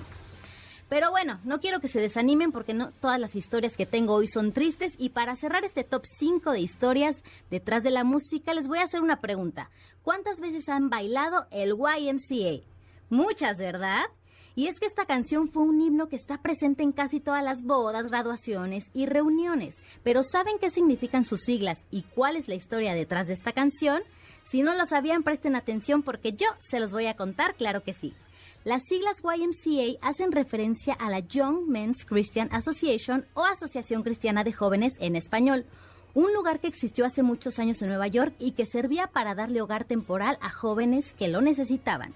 Se dice que Randy Jones, el vaquerito del grupo musical Village People, visitaba constantemente este lugar y un día invitó a uno de sus compañeros a conocer la sociedad. Fue así que las siglas de la asociación y su filosofía inspiraron a los integrantes de Village People para crear este rolón.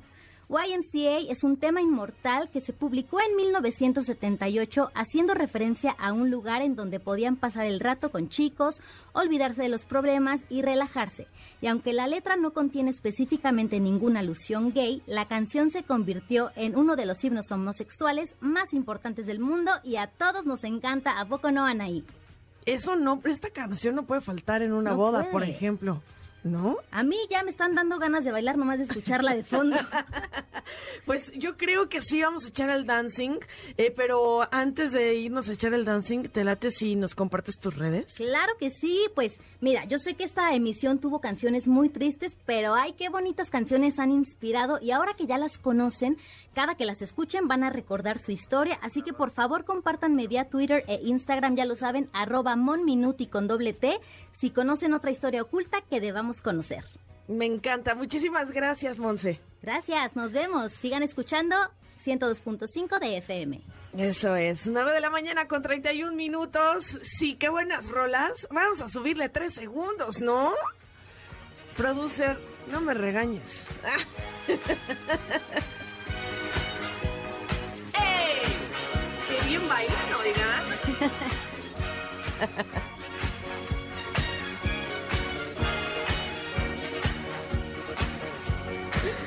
Ahí está el YMCA. Eh, esto porque Monse Minuti nos ha contado las historias de, muy buenas canciones para este domingo. Si acabas de encender la radio, esto es Ideas Frescas. Y eh, tenemos invitaciones, tenemos invitaciones para el cine, para que vivas la experiencia de la cartelera Cinépolis en formato tradicional, el día que tú quieras, de lunes a viernes. Pero hay que marcar en este momento. Ya sabes los teléfonos aquí en cabina y si no, pues ahí te van 5166-1025. Y además, pues te queremos invitar a Slavas Snow Show para el 31 de mayo. Te digo al volver cómo puedes ganar. Esto es Ideas Frescas, ya regresamos. Apoyando a los nuevos talentos de la radio en MBS 102.5. Esto es Ideas Frescas. En un momento regresamos. Toma el control de lo que escuchas. Continuamos en Ideas Frescas. ¿Qué hay detrás de las celebridades? No todo es glamour y éxitos. Y aquí te lo vamos a contar. Con Ubaldo Elio. ¡Comenzamos!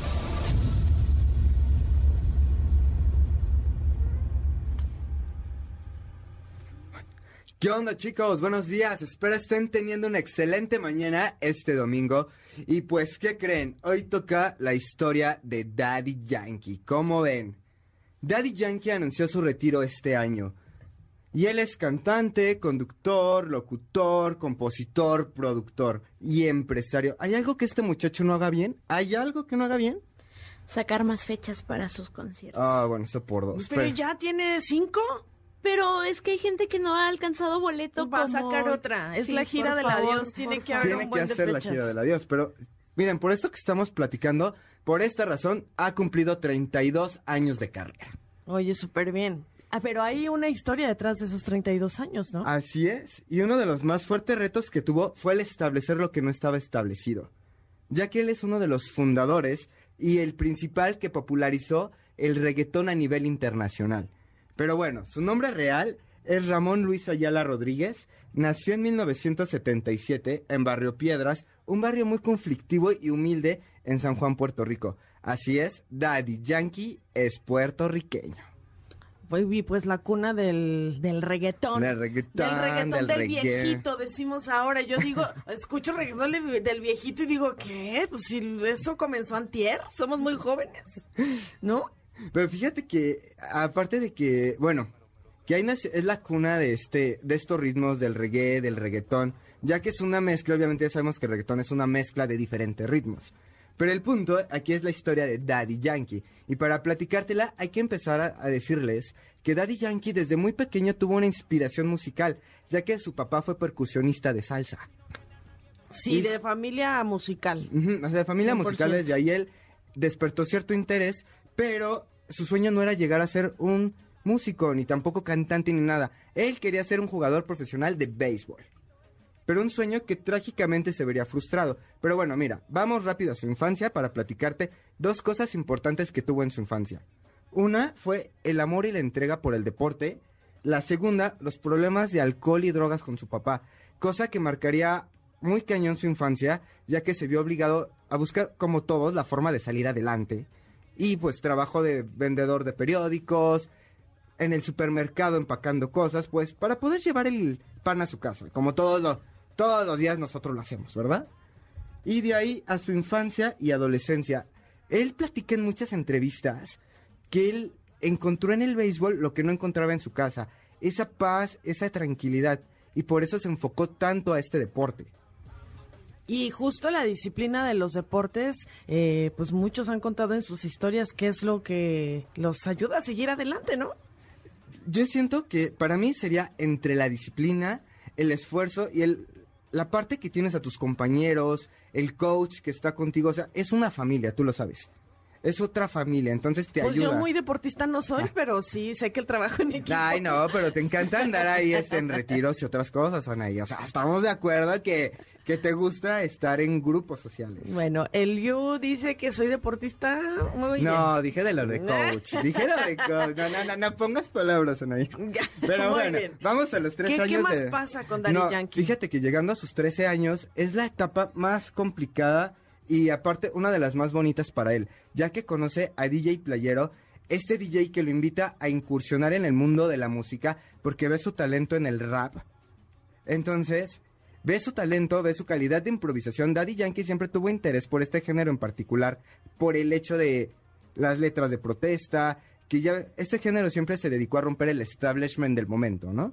Entonces él ve este género y la improvisación y de ella Playero le dice, ¿sabes qué? Vente para acá. Yo te invito a incursionar en el mundo de la música y de ahí se derivó un éxito, bueno, su canción debut de Daddy Yankee, que fue en el disco Playero 34 con la canción Super Persígueme.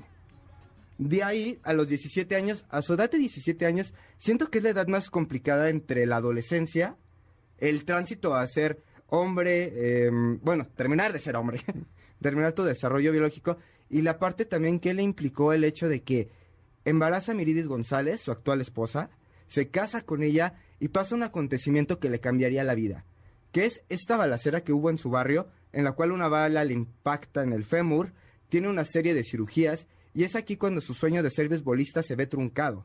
Entonces, tiene esta situación de decir, él platica que estaba en la cama del hospital, decía, ¿qué voy a hacer a partir de este momento? Mi sueño como beisbolista se ve frustrado. Ya no puedo caminar correctamente, no puedo hacer esfuerzos. Esto se acabó. O sea, por eso vemos que no baila mucho. Así es, por esta razón no baila ni camina correctamente. Entonces, pues ya. Él decide enfocarse a lo que era su a lo que hasta entonces era su hobby, que ahora ya es su pasión, que es la música y agradecemos esto porque pues si no no tendríamos el reggaetón que tenemos, ¿verdad? Hay mucha gente que diría, pues no sabemos si agradecerle o no, pero... Pues mira, yo en la verdad digo, muchos dirán, bueno, ahorita te, Pues es eso que te hay, dirás. hay, hay, hay géneros para, para todo mundo, pero es verdad que el género urbano pues ha sido el más popular de los últimos años en la industria musical. Entonces, pues no Pues es- que tiene varios ritmos, ¿no? De hecho, eh, Daddy Yankee despuntó... Pero además es todo un acontecimiento social, que es un poco a lo que voy, ¿no? Y... Aparte del acontecimiento es el la vuelta de tuercas que dio la música, ¿no? O sea, en su momento fue lo que necesitó para poder este imponer un nuevo género, bueno, es que imponer, proponernos un nuevo género, porque ya veníamos de lo mismo, de lo mismo, de lo mismo, y esta corriente también viene a hablar de las cosas que no se hablaban, ¿no? Del sexo, de lo que pasa en las calles, que no se decía nada. Es- inició como música de protesta derivada a- al perreo. Justo, justo. Pero mira, al final, Daddy Yankee lanza en 2004 su disco Barrio Fino. Ahí fue cuando fue el boom con él, con la canción La Gasolina. Y de ahí se vendrían varios éxitos, como Ella me levantó, como Lo que pasó, pasó, lo que decían hace rato de las bodas, ¿no? Entonces, ahí sí empezó la carrera de sexo de Daddy Yankee.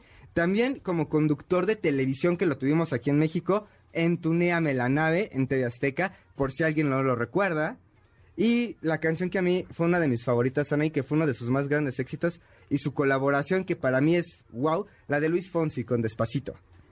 Que fue la canción que fue el video más gustado online, el video de música más visto online, el video de música con dueto más visto en YouTube, el primer video de YouTube en recibir 5 billones de visitas, y ya. O sea, tuvo varios premios, pero como tú dijiste, esta parte de que Daddy Yankee se despide, nos dio su último disco que se llama The Legend of Daddy, su última producción que es la que nos regala para su despedida, y también nos anuncia la última gira Vuelta World Tour que va a tener presentaciones aquí en México, que por cierto lo que decíamos, ya todo está vendido, esperemos lancen muy buen, lancen nuevas fechas, Sí. estaría padrísimo, y este esta onda de conciertos va a tener colaboraciones con Bad Natasha, Na- con Raúl Alejandro, Becky G y Pitbull.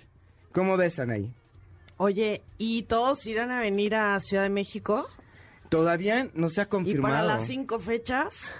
Pero bueno, van a estar en la gira. Van pero van a estar en la gira, es lo que sabemos. Sí, ya ves que son cinco fechas para Ciudad de México. Yo espero que próximamente abran nuevas, porque sería, bueno, para mí sería eh, extraordinario ver a este gran talento que tiene una gran escuela de vida, su adiós, ¿no? su despedida y que él siempre ha dado este su máximo en los escenarios. Oye, fíjate que yo, yo dudo que se vaya a despedir del todo, eh, pero bueno, pero Se es- despide de los escenarios, pero va a quedar como productor musical.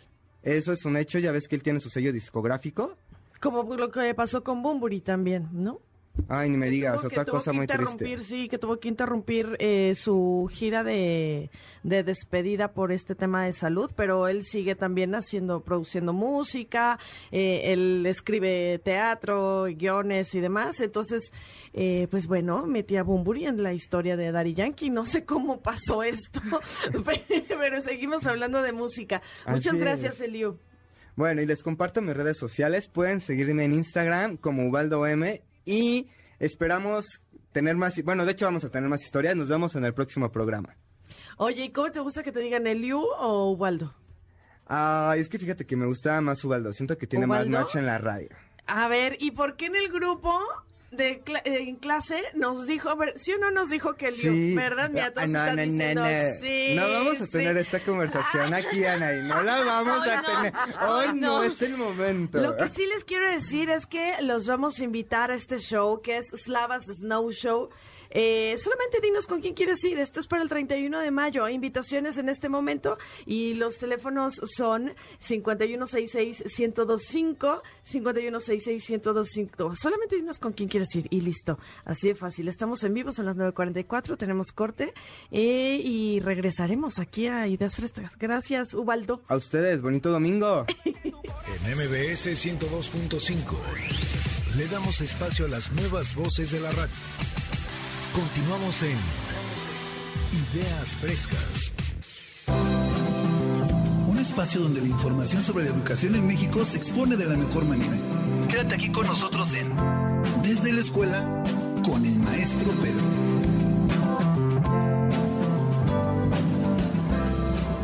Hola, ¿qué tal? El día de hoy me gustaría compartirles en este domingo 22 de mayo a todas las personas que nos acompañan en este espacio de Ideas Frescas un tema muy importante y es que vamos a hablar sobre los accidentes en escolares y sobre un seguro contra accidentes que es totalmente gratuito para las escuelas públicas de la Ciudad de México. Para efectos de seguro se entiende por accidente un suceso inesperado que no se puede prever y que en general altera la marcha normal de las cosas y provoca daños y lesiones a una persona. ¿Quién de ustedes no ha visto o ha tenido un accidente? Yo creo que todos en algún momento y estos son provocados por diferentes situaciones y las causas son diversas. Desgraciadamente la escuela no es ajena a este tipo de situaciones. ¿Ustedes saben cuáles son los lugares más recurrentes donde se producen los accidentes en las escuelas? Piénsenle, yo sé que sí. Estadísticamente los lugares en donde existe mayor riesgo de accidentes son en el patio de recreo, las escaleras, los pasillos durante la entrada y salida de los alumnos. Y esto se da debido a que son lugares en donde los alumnos corren y en ocasiones no se ven a dónde lo hacen y terminan chocando contra la pared, golpeándose contra el suelo con otros niños, provocando con ello caídas y heridas de los mismos. Fíjense, como docente he visto ejemplos claros de accidentes dentro de las escuelas públicas en la Ciudad de México. Y he visto el dolor de los alumnos que desgraciadamente han tenido un accidente en la escuela. También mm, me he identificado con la preocupación de los maestros ante estos casos de accidentes y he sentido la desesperación de algunos padres de familia que no cuentan con un servicio médico y la angustia al no saber dónde llevar a su hijo para que sea atendido por un médico en un servicio de urgencias. Fíjense, hasta esta situación me di a la tarea de investigar sobre este tema y encontré información muy valiosa. Y lo que más me gusta es que este servicio, ¿qué creen? Es totalmente gratuito.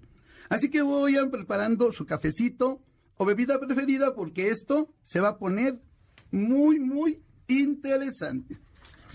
También les pido que pongan mucha atención, pues esta información va dirigida principalmente para los alumnos y es extensiva para docentes y personal escolar que asista a la educación. Así que si conoces a alguien, saca tu pluma y lápiz y también un papelito para que anotes. O si eres muy moderno, tu celular para que te pase la información a tu familiar, amigo, pareja, para tus hijos o simplemente para ti. ¿Y sabes qué? Para que la compartas también por tus redes sociales. Pongan mucha atención, fíjense, encontré que desde el año 2008, 2008, perdón, el programa Va Seguro contra accidentes personales de escolares tiene como propósito garantizar que alumnos, docentes y personas que laboran a beneficio de los alumnos asegurados, perdón, asegurados de las escuelas públicas de preescolar, primaria, secundaria y preparatoria que se encuentran dentro de la Ciudad de México cuenten con un servicio de aseguramiento y de atención médica de urgencia de forma gratuita. Un dato muy importante, pues las familias de los asegurados no se verán afectados económicamente en caso de un accidente escolar. Y ante esta valiosa información me pregunto como docente, ¿qué debemos hacer desde la escuela? Pues bien, pongan mucha atención por favor todos. El director de la escuela, al inicio del ciclo escolar, tiene que dar a conocer a la comunidad escolar el programa Va Seguro. Del mismo modo, deberá de notificar con anticipación, dos días antes del evento, las actividades extraescolares y activar vía telefónica y también a este reportarlo al correo electrónico va seguro, perdón, va segur arroba fideicomisoed.cdmx.gov.mx. A ver, entonces, eh, para este, este seguro, los directores tienen la obligación de darlo a conocer al inicio del ciclo escolar. Y cuando ocurra alguna cosa, eh, algún, algún accidente, lo reportan a ese correo electrónico. Efectivamente. Ok, ¿el director es quien lo hace o lo hace...? Bueno, lo puedes, perdón, si lo hace el director, eh, la información y se puede reportar este al correo electrónico que mencioné, lo puede ser la directora o el director o también este la subdirectora o el mismo docente. O sea, lo tiene que ser la autoridad de la escuela. Claro, claro. Ok.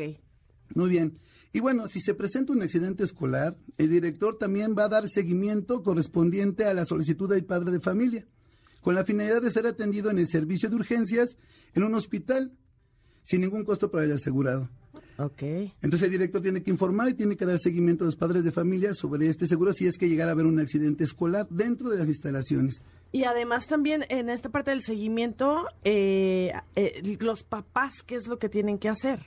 Pues bueno, primero si es en el trayecto de, del- de- el accidente ocurre en el trayecto de la escuela hacia su casa o a viceversa, el padre puede llamar al teléfono que va a decir a continuación y reportarlo a la escuela para que ella, o sea, las autoridades de la escuela hagan un reporte y hagan todo el procedimiento que va a decir a continuación. Ok, adelante. El teléfono, por allí pueden to- este, tomar nota que es, hay que tenerlo a la mano, ¿cierto? Bueno, lo, lo decimos, lo vamos a repetir, ¿qué te Ok, parece? Es el sí, claro. 800 022 0067 5550 95 67 72.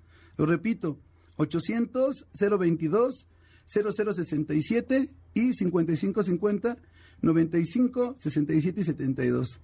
¿Y qué creen? Me están comentando que nos están preguntando en este momento cómo es el proceso para activar el seguro y si podemos mencionar cuáles son los requisitos para ser atendidos en urgencias. Claro que sí, en este momento se los vamos a dar. Gracias por participar. Y bueno, para activar el seguro se realiza un proceso sencillo. Pongan mucha atención. Si el accidente ocurre en la escuela, el director o maestro deberá llamar al centro de atención telefónica. O como ya comentamos, si pasa de la escuela a la, a la escue- de la casa a la escuela o viceversa, quien deberá llamar al centro de atención son los padres de familia. Es lo que acabamos de comentar a los teléfonos que mencionamos. Ahí un ejecutivo les va a pedir datos personales como nombre del asegurado, edad, grado escolar y también el grado, perdón, el nombre, correo y dirección de la escuela. Estos datos se los puede dar o solicitar a la dirección de la escuela. Ya con estos datos, el ejecutivo te canalizará al hospital o clínica más cercana. Y miren, para que hagan uso de la asistencia médica, el padre de familia y alumno tendrán que acudir al área de urgencias del hospital llevando estos documentos, credencial escolar del alumno vigente, credencial del INE, del padre o tutor Y esto es bien importante, un documento que se llama aviso de accidente, donde se escribe una breve descripción del accidente. Y esto es bien importante, este aviso de accidente debe de contar con el sello de la escuela y la firma del director, porque está validando que esté inscrito en esa escuela. Ok. Y para contestar la segunda pregunta sobre los requisitos para ser beneficiario con el programa Va Seguro, les diré que no tienen que realizar ningún trámite de inscripción previo. Pues automáticamente lo tienes por ser estudiante de una escuela pública de la Ciudad de México a nivel básico hasta el medio superior. Y bueno, para nuestros queridos radioescuchas que acaban de sintonizarnos y no saben de qué estamos hablando en este espacio de ideas frescas, con mucho gusto les comparto el resumen. Va Seguro es un programa contra accidentes que ampara a los alumnos de educación básica y media superior. Solo en la Ciudad de México, ante un accidente ocurrido en actividades escolares o durante el trayecto de su casa a la escuela. Algo bien importante, este servicio es gratuito y no necesitas hacer ningún trámite especial para ser beneficiario de este seguro.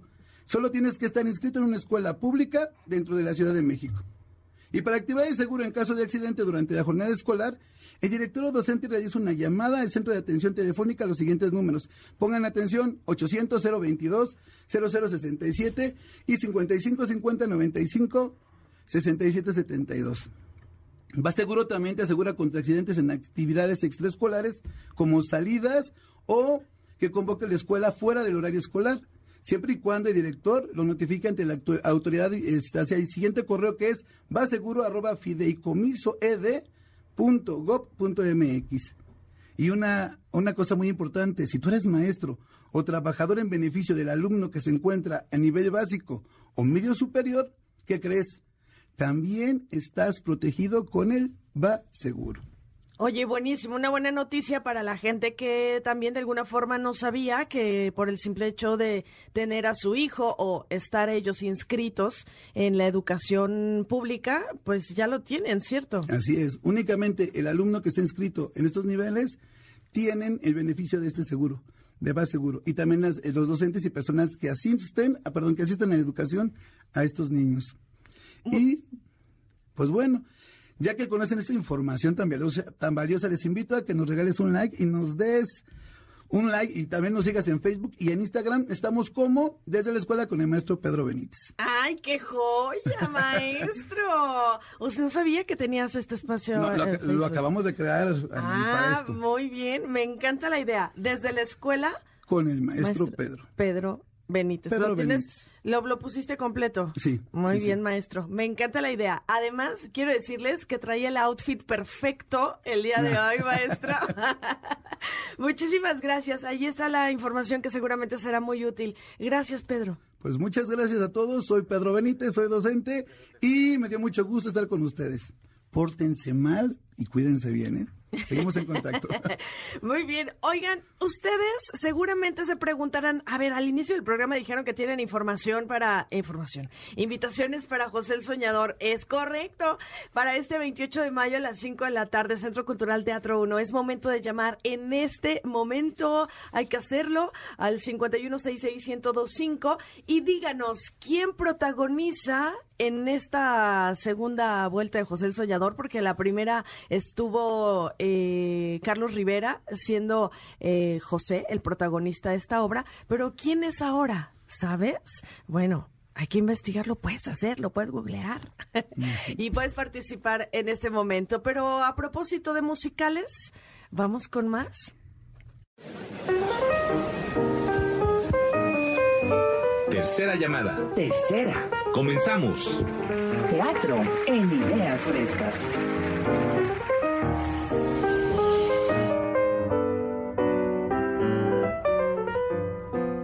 Anaí, justo comentabas lo de José el Soñador y viene el reestreno.